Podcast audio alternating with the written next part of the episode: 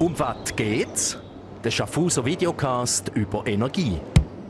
Unterstützt vom EKS und von SH Power. Um was geht's? Da ist zum zweiten Mal in diesem Jahr der Schaffhauser Energietag. Im Mittelpunkt stehen heute die Verlierer und die Gönner der Energiekrise. Also die, die in den letzten Monaten abgesandt und die, die draufgezahlt haben. Ich bin der Beat Rechsteiner und bei mir zu Gast ist der Hagen Pönert. Er ist Geschäftsführer von SH Power. Sali Hagen. Sali Beat. Hagen, sag mal, der Betrieb, den du managst, also SH Power, müssen wir jetzt den zu den Günnern zählen oder zu den Verlierern? Tja, wie es oft ist im Leben zu beidem. Also ich würde sagen, wir stehen wie viele andere auch auf der Verliererseite, was so den finanziellen Impact angeht. Äh, nicht, weil wir irgendwie schlecht eingekauft haben, sondern wir sind ein bisschen Opfer geworden des Wetters, der niedrigen Wasserführung im Rie. Du weißt, wir haben ein großes Rheinkraftwerk unten am Rie und die Energie, die wir geplant haben und nicht produziert haben, die mussten wir genau in dieser Situation einkaufen. Das hat uns roundabout 5 Millionen gekostet. Okay. Und wo stehen wir auf der Siegerseite? Da würde ich sagen, stehen wir nicht allein, da stehen eigentlich alle in Schaffhausen. Das ist die Versorgungssicherheit, denn wir haben es geschafft, äh, ohne Unterbrüche äh, alle Kunden zuverlässig zu versorgen. Und nehmen wir ein Beispiel eines großen Pharmakonzerns hier in Schaffhausen. Ähm, wenn dort ein Unterbruch dazu führt, dass ein Tag die Produktion steht, dann ist die Jahresrechnung für die Energie schon fast bezahlt. Okay. Ähm, wie ist es, hätte es Möglichkeiten gegeben, um noch stärker von dieser äh, Situation zu profitieren? Ihr hättet wahrscheinlich auch noch mehr Kosten können weitergeben oder? Ähm, ja, eingeschränkt. Wir machen natürlich ein Budget und im Rahmen der Grundversorgung stehen unsere Preise per August fest fürs nächste Jahr. Was danach passiert, das geht dann eigentlich voll zu unseren Lasten.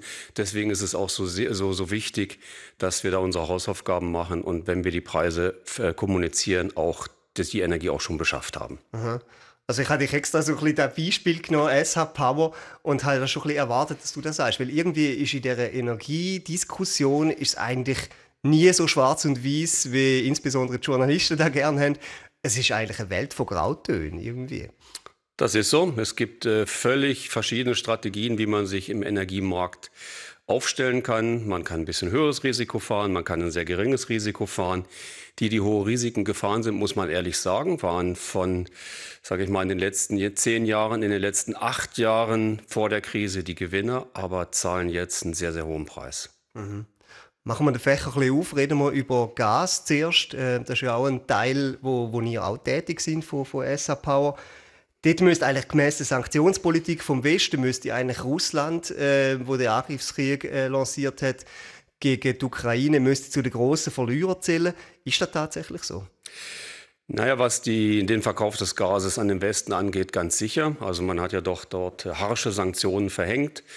Ähm, aber Russland steht natürlich nicht allein in der Welt. Äh, es gibt in den großen Verbündeten, äh, man sieht ja die Bilder von Herrn Putin und den Xi Jinping und äh, das Gas verkauft er jetzt halt äh, nach China.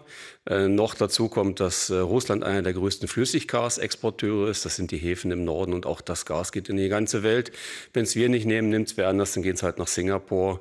Und die Preise sind nach wie vor hoch. Das heißt, mit den Erträgen äh, kann er natürlich seine Kriegsmaschinerie nach wie vor füttern. Also das heißt, am Schluss hat zumindest im Energiebereich hat jetzt, äh, ist die Waffe relativ stumpf, dass wir einfach sagen, äh, wir kaufen kein russisches äh, Gas mehr. Allerdings, und das ist ja dann auch wieder etwas einfach aus unserer Perspektive, also aus der, aus der Europaperspektive, die Abhängigkeit irgendwo zu reduzieren, ist sicher nicht schlecht. Absolut. Also die Übungslage, die dort zwangsverordnet wurde, hat dazu geführt, dass man äh, neue Wege führt. Man hat sehr viel Infrastruktur gebaut, Flüssiggasterminals. Äh, man hat äh, frühzeitig angefangen, die Speicher zu füllen. Und also ich hätte nicht gedacht, dass man aus westlicher Sicht so erfolgreich diese Abnabelung mhm. durchziehen kann. Also Chapeau. Ja. Andere sind in die Bresche gesprungen, andere Länder, Holland zum Beispiel, Norwegen, das sind, glaube ich, so zu Europa, in Europa so ein bisschen die größeren Profiteure jetzt von der Situation. Das ist so genau. Also auch wir öffnen unsere äh, Bezugswege weiter. Es ist nicht in Deutschland und Holland, es ist Frankreich, Italien. Also wir versuchen auch dort andere Zugänge zu bekommen. Mhm. International redet man manchmal ein bisschen von Kuwait vor allem, aber auch von, der, äh, von Kuwait, äh, von Katar vor allem, äh, aber auch von den USA äh, wo, wo, quasi immer beliebte Theorie quasi die USA profitieren am Schluss von dem, wie sie jetzt können, äh, Flüssiggas liefern. Mhm. Es sind schon zwei Länder, die da auch im Mittelpunkt stehen. Das sind äh, neue Player, die sich jetzt auch nach Europa orientieren, natürlich. Da geht es auch um Geschäft, es geht um Geld. Ähm, andererseits braucht es natürlich auch die ganze Infrastruktur, um dieses Flüssiggas anzulanden. Deutschland hat da sehr schnell Terminals gebaut, aber die Kapazitäten sind natürlich immer noch nicht da. Und man muss sich auch immer überlegen, auch die Herkunft des Gases, wenn das Fracking-Gas als Ursprung aus den USA ja. ist, ähm, sollte man auch nicht so unkritisch sich äh, anschauen. Also wenn man in Europa sourcen kann, finde ich das sehr gut. Okay, also weil das Fracking ist ja durchaus, ist vor allem umweltpolitisch immer wieder das Thema, oder? Absolut, ja. Also was ist da genau? Kannst du das vielleicht noch schnell erklären? Äh, das, ist, äh, das ist die Möglichkeit mit, sage ich mal, Aufsprengen von Steinstrukturen im Untergrund an Gas zu kommen und das äh, auch ähm, an die Oberfläche zu fördern und dabei werden sehr, sage ich mal, gesundheits- äh, oder umweltkritische Chemikalien auch eingesetzt. Und die Landschaften sehen wirklich hinterher aus wie eine Mondlandschaft. Mhm. Also da geht auch viel kaputt. Ähm, was mich noch würde interessieren, also wenn wir jetzt über die Länder geredet haben, wo da so ein bisschen Bresche gesprungen sind, wir haben sie vorher äh, genannt, Hast du das Gefühl, die haben jetzt die Situation, wo Europa eine gewisse Not irgendwie hat, hast du das Gefühl, die haben das schamlos ausgenutzt oder ist, sind irgendwie die Preissteigerungen noch irgendwo in einem gerechtfertigten Bereich? Das ist Markt, da spielt der Markt, wenn das Angebot äh, nachlässt, weil auf wegen, welchem Weg auch immer so ein Player wie Russland äh, aus der Angebotsseite ähm, aussteigt, dann springen andere ein und natürlich versucht man dort maximale Preise zu erzielen. Mhm. Okay, die Lieferanten ist die ein, sind die eine Seite, die andere ist die von der Verteiler, also wie es jetzt auch SAP im kleinen Maßstab ist. Wie sieht denn das Bild aus? Also in der Schweiz gibt es ja keine Gasförderung, es gibt auch keine Gaskraftwerke, sondern wir sind da voll vom Ausland abhängig. Wir sind eigentlich ein kleiner Player, aber wir haben uns mit anderen Stadtwerken zusammengetan. Wir haben gemeinsam eine Firma gegründet, das ist die Open Energy Plattform, ähm, die für uns, für alle im Bündel das Gas beschafft. Ähm, und das ist, äh, sage ich mal, eine Größenordnung, die diese Firma hat, ähm, die auch wirklich international dann genau diese Quellen nutzen kann und mhm. auch äh, das Zusammenspiel der Stadtwerke nutzt im Sinne von, ja, der eine braucht ein bisschen mehr, der andere ein bisschen weniger und dieser ganze Ausgleich findet dort auch statt. Mhm, trotzdem, also ihr müsst teurer einkaufen, also alle die Verteiler, äh, hat man das eins zu eins überwälzt auf Kunden? Mhm. Also im Gasbereich ist es so, dass wir ja immer per 1.1. die neuen Tarife bekannt geben. Wir kaufen langfristig ein. Wir haben typischerweise in der Vergangenheit einmal im Jahr die Preise kommuniziert. Es gibt andere Gasversorger wirklich hier im Umfeld, die haben im letzten Jahr fünfmal den Gaspreis erhöht, mhm. mhm. weil die genau diese Preiskurve nachgefahren sind. Ähm, wir haben da vorausschauend eingekauft, haben den Preis stabil gehalten und haben sogar noch äh, aus Eigentümersicht über unsere Verwaltungskommission eine Entscheidung getroffen, bestehende Reserven einzusetzen, um den Preisanstieg noch zusätzlich etwas zu dämpfen. Also wir liegen auch unter dem Schweizer Schnitt momentan. Mhm, was mich dort mal würde interessieren ist, du sagst schon, oder betonst da, äh, dass, dass man langfristig einkauft.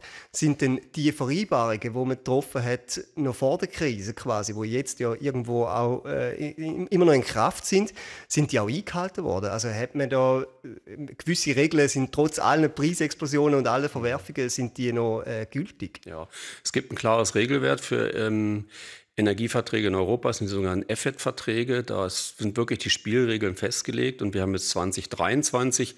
Das Gas haben wir schon 19, 20, 21, 22 eingekauft. Die Verträge gelten, ähm, sind von beiden Seiten zu erfüllen. Äh, wobei es gibt einen Unterschied zur Vergangenheit.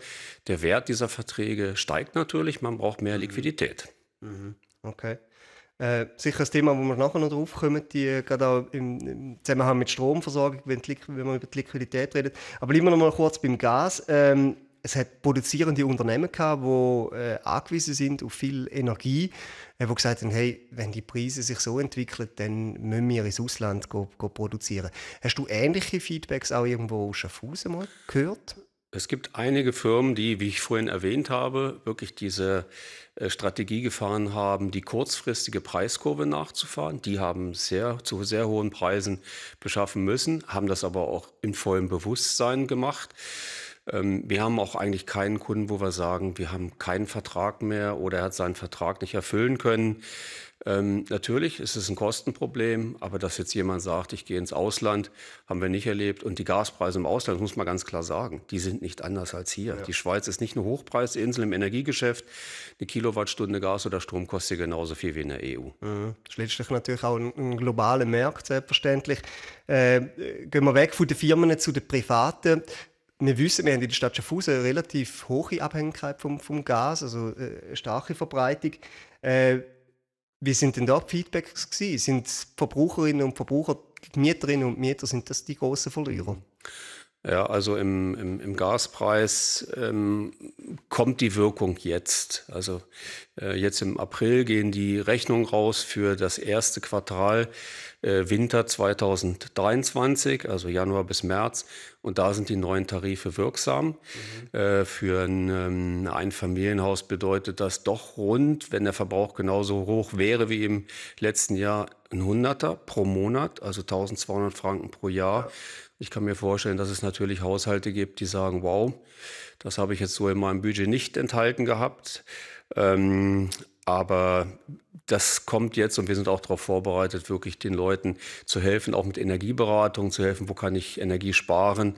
Und momentan ist das Wetter auch eher zugunsten der Konsumenten. Mhm. Also das ist so ein bisschen, das ist sicher eine Entwicklung, die jetzt weitergeht, oder? Also ich gehe davon aus, jetzt hat man mal irgendwie den Schock und sagt, wow, 1200 Franken.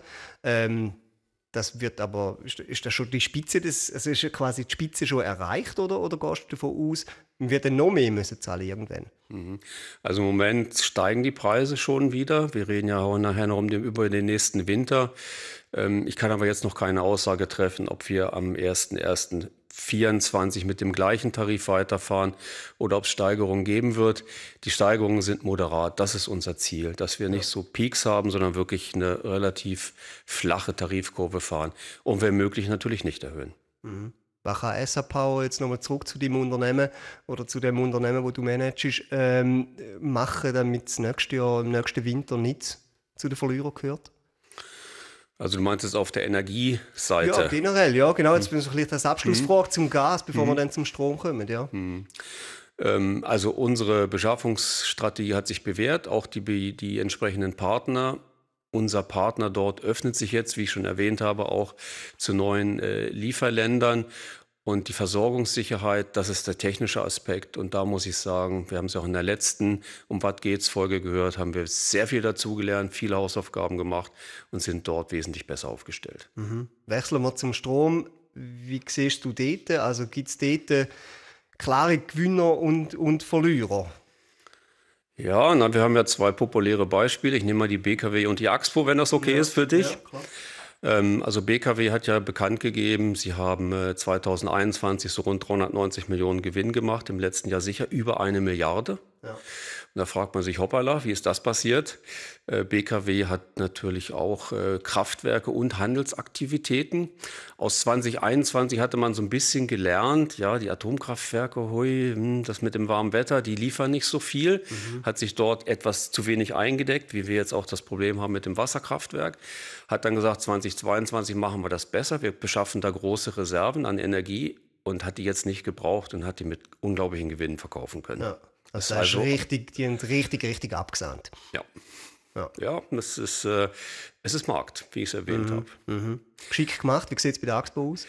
Gut, Axpo würde ich eher auf die Verliererseite packen, weil die doch einen gewaltigen Reputationsschaden äh, erlitten haben mit ihrem 4 Milliarden Rettungsschirm, den ja. sie benötigt haben. Da fragen sich auch viele, ja, die 4 Milliarden, sind die denn geflossen? Haben die jetzt Staatshilfe bekommen? Das, das muss man vielleicht auch mal erklären, das ist nicht so. Ja. Ähm, die brauchen einfach Geld, um ihre Geschäfte abzusichern. Also wenn du dir jetzt überlegst, ich kaufe mir eine, eine Immobilie in Schaffhausen, äh, die kostet eine Million, dann sagt die Bank, Beat, du brauchst 20 Prozent Eigenkapital, 200.000 Franken, das muss eigentlich flüssig verfügbar sein. So, es tut sich was im Markt, hoppala, das Haus ist 2 Millionen wert. Ja. Dann brauchst du plötzlich die doppelte Liquidität. Äh, die Energiepreise haben sich verzehnfacht, verzwanzigfacht.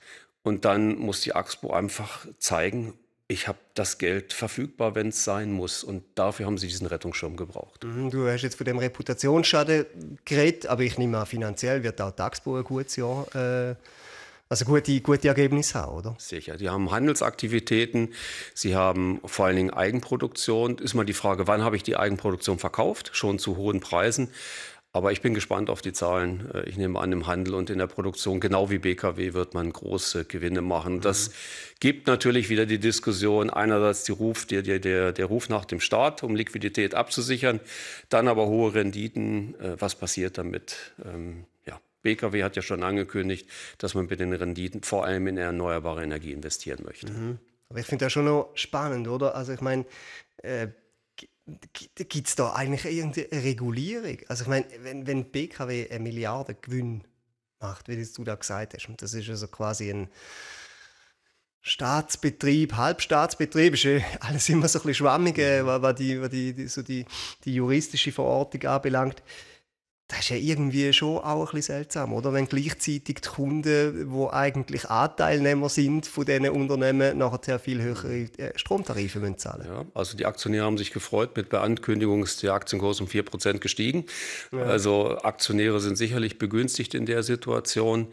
Ähm, ja, die Tarifpolitik gegenüber den Endkunden, das muss man sich sehr genau dann überlegen. Wobei man muss klar sagen, Kunden bis 100.000 Kilowattstunden, also wir beide als Bezüger, sind im regulierten Markt. Dort gilt sowohl für die Netzkosten als auch für die Energiekosten äh, gelten die Auflagen des Regulators und da wird genau kontrolliert, welche Verzinsungen werden angewendet, wie hoch ist der Gewinn pro Kunden und das alles gedeckelt. Okay. Ähm wir haben jetzt über die äh, Unternehmen geredet, die wo, wo herstellen, die handeln. Wie sieht es aus bei den Netzbetreibern, wie ihr es sind? Ähm, ja, bei uns natürlich die Grundversorgung, das, was wir eben diskutiert haben, ist wichtig. Ähm, dort sind wir reguliert. Wir haben auch im Strom im Gegensatz zum Gas gar keine Möglichkeiten, die Tarife im Laufe des Jahres zu erhöhen. Also der 31. August ist der Stichtag und was dann fixiert ist, das gilt fürs nächste Jahr. Da ist bei uns auch wieder der Fokus auf die Versorgungssicherheit und natürlich aufs Thema Energieeffizienz. Also wir haben ja auch wie EKS gemeinsam Kampagnen gestartet, wie man Energie sparen kann und wer Energie spart, spart Geld. Ja. Ähm, Gibt es eigentlich von der Stromart oder Energiearten, gibt es da eigentlich Gewinner und Verlierer? Also, äh, wir haben jetzt viel über Solar, Windkraft, äh, AKWs und so weiter geredet. Siehst du irgendeine Entwicklung, wo man kann sagen so diese Produktionsart, diese Technologie, die hat jetzt echt mhm. profitiert von der Energiekrise? Ja, ich habe gerade äh, vor der Sendung noch mal geschaut in Deutschland, der Produktionsmix 2022 und das ist also wirklich eindrücklich Gas, äh, Entschuldigung, Wind und Photovoltaik 50 Prozent. Okay. Also dort hat wirklich die erneuerbare Energie einen großen Teil eingenommen und der Vorteil ist wirklich, eine PV-Anlage, die ist da, wenn sie investiert ist, da gibt es kein, kein bewegtes Teil, da muss niemand hin, die produziert einfach, wenn die Sonne scheint, Strom. Und das ist äh, lokal, macht unabhängig, Wind genauso. Und die Entwicklung ist sicherlich erfreulich und hilft uns auch, unsere Unabhängigkeit äh, weiterzuhalten. Sind die Deutschen da wie voraus vor der Schweiz? Ja, weit, weit.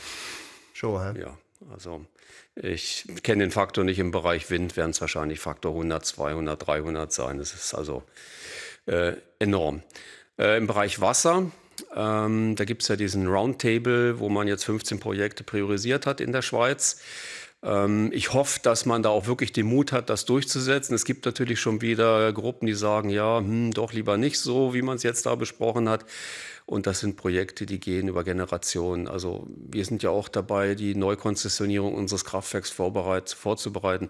Das sind 20 Jahre. Das sind keine schnellen Lösungen. Mhm. Auch der Neubau von Atomkraftwerken, das ist keine schnelle Lösung. Das ist eine Generation, bis man eine Bewilligung hat. Da muss ich noch jemanden haben, der investiert. Ja, ist natürlich mega kostenintensiv, ja. oder? Braucht viel Geld. Ja, und ich meine auch das Uran. Gut, es gibt auch Uran aus äh, Australien, aber äh, momentan die Axpo äh, werden mit Uran von Rosatom aus, aus Russland betrieben. Muss man denn nicht ein bisschen, also du hast jetzt gesagt, eben die Schweiz ist da bezüglich den erneuerbaren Technologien oder Energien ziemlich im Rückstand gegenüber Deutschland. Ich habe dort eher ein bisschen Angst oder so die Signale, die ich ein bisschen spüre, sind, ja, jetzt ist der Druck ein bisschen weg Jetzt fängt man wieder an über irgendwelche, äh, keine Ahnung, Biodiversität, man fängt wieder an über irgendwie Hölzli reden und Zeugs und Sachen. Ich meine das gar nicht so despektierlich, wie es jetzt tönt, aber ich habe schon den Eindruck, irgendwie so der, der große Druck, wo man das Gefühl hat, eine Zeit lang ist jetzt da, der ist jetzt wie so ein bisschen wieder weg. Ja, wir sind sehr elegant durch die Energie- oder ja, Mangellage hindurch geschifft. Das ist wirklich wenig passiert. Ähm, aber es ich spüre doch, dass sich viel tut. Also wenn ich jetzt sehe auch die, unsere Projekte in der Stadt mit Wärmenetzen, wo man gezielt sagt, dekarbonisieren mit erneuerbarer Energie, auch EKS ist ja mit solchen Projekten unterwegs, da haben wir schon Rückenwind und die Akzeptanz mhm. ist, ist da. Und das ist auch meine Hoffnung, dass wir das weiter ran, voranpushen können. Also vielleicht bin ich jetzt da ein bisschen pessimistisch, aber es ist schon klar, ich meine, wir haben jetzt wahnsinnig davon profitiert, dass es ein milder Winter war. Äh, und ganz ehrlich, wir haben gesagt, wir schauen noch ein bisschen voraus und das wird jetzt eigentlich zum Abschluss ein bisschen machen. Ähm, wenn es wieder so einen Hitzesommer gibt, wie wir letztes Jahr hatten, dann sind wir eigentlich, also wenn wir über Gewinner und Verlierer reden, dann sind wir im Herbst schon wieder Verlierer. Ja, die Sorge teile ich. Also ähm, die Wasserführung im Rie ist nach wie vor ganz, ganz am unteren äh, Limit von dem, was wir kennen, von, von langjährigen Mittelwerten. Wir haben eigentlich so wenig Wasser wie, wie selten. Ähm, was jetzt noch dazu kommt, ist der Schnee, der fehlt. Also es wird im Bereich der Schneeschmelze nicht viel Wasser nachkommen. Auch die Gletscher schwinden wirklich zusehends. Und was die Wasserkraft angeht, sehe ich wirklich ein ganz, ganz kritisches Jahr und auch einen kritischen Winter vor uns. Mhm. Also müsste man jetzt wirklich hoffen, dass es einen richtig verregneten Frühling, Frühsommer gibt. Das würde helfen. Ja, auf jeden Fall. Und dann natürlich, was den Energieverbrauch im Herbst angeht. Ich meine, wir hatten jetzt im letzten Jahr den wärmsten Oktober seit äh, Temperaturmessung. Das hilft, aber an den Stellschrauben kann ich leider noch nicht drehen. Das Wetter können wir noch nicht machen. Nein, das natürlich nicht. Also ist irgendwie so eine Normalisierung, wie wir sie uns letztlich alle wünschen, die ist in dem Fall schon noch so ein bisschen einfach ein frommer Wunsch im Moment. Also die Energiemangellage äh, ist nach wie vor immer latent da und wir müssen uns auf den nächsten Winter wieder gut vorbereiten. Ich hoffe, dass wir auch wieder mit den Sparmaßnahmen etwas bewegen können. Ähm, aber wir haben ein Jahr Wissensvorsprung mittlerweile. Also letztes Mal haben ja äh, mein Kollege der Roger Brütsch und der Markus Niedres von EKS eindrücklich aufgezeigt, was alles gelaufen ist. Und das haben wir vor einem Jahr wirklich noch nicht gewusst. Da sind wir wirklich besser vorbereitet. Und trotzdem muss man ein bisschen davon ausgehen, dass so ein bisschen äh, Ende Sommer, Anfang Herbst das gleiche Rösselspiel wieder von vorne anfängt. Man wird wieder über Sparmaßnahmen reden, man wird wieder äh, darüber reden, hey, wo kann man schnell äh, zusätzliche Energie äh, zugewinnen. Ich gehe davon aus, das wird uns die nächsten paar Jahre so, so gehen einfach. Hoffentlich, weil Energie sparen ist ja nicht nur gut für unseren Geldsäckel, ist auch gut für die Umwelt. Also wir müssen diese Energiewende wirklich hinkriegen und da gehört, da gehört sehr viel persönliches Verhalten dazu. Und ich glaube, wir haben einen ersten Schritt gemacht und da, müssen wir, da dürfen wir jetzt auch nicht aufgeben. Das muss weitergehen, weil mhm. es ist mhm. wirklich sinnvoll für, unseres gesamtes, für unsere gesamte Volkswirtschaft. Also dann bist du so ein bisschen langfristig gesehen, mittelfristig gesehen durchaus trotzdem ein bisschen optimistisch. Ja, selbstverständlich. Also wir haben es jetzt ja auch gesehen. Ähm, Pessimismus, Pessimismus kann mal helfen, irgendwo Impulse zu setzen. Aber wir müssen uns einfach unsere Hausaufgaben machen, unser Verhalten ändern, neue Technologien nutzen, erneuerbare Energien nutzen. Und dann schaffen wir das. Okay, Hagen, diesen Wort in Gottes Ohr. Danke vielmals. Bist du zu Gast gewesen? Wir sind am Ende von unserer Zeit. Ich danke allen, die zugeschaut und zugelassen haben. Äh, wir freuen uns über Feedback selbstverständlich auf allen möglichen Kanälen, äh, direkt auf energie.shn.ch. Ähm, wünsche allen eine gute Zeit und äh, viel Energie für die kommenden Monate. Machen Sie es gut. Wiederschauen, wiederhören. Um was geht's? Der Schaffhauser Videocast über Energie. Unterstützt vom EKS und von SH Power.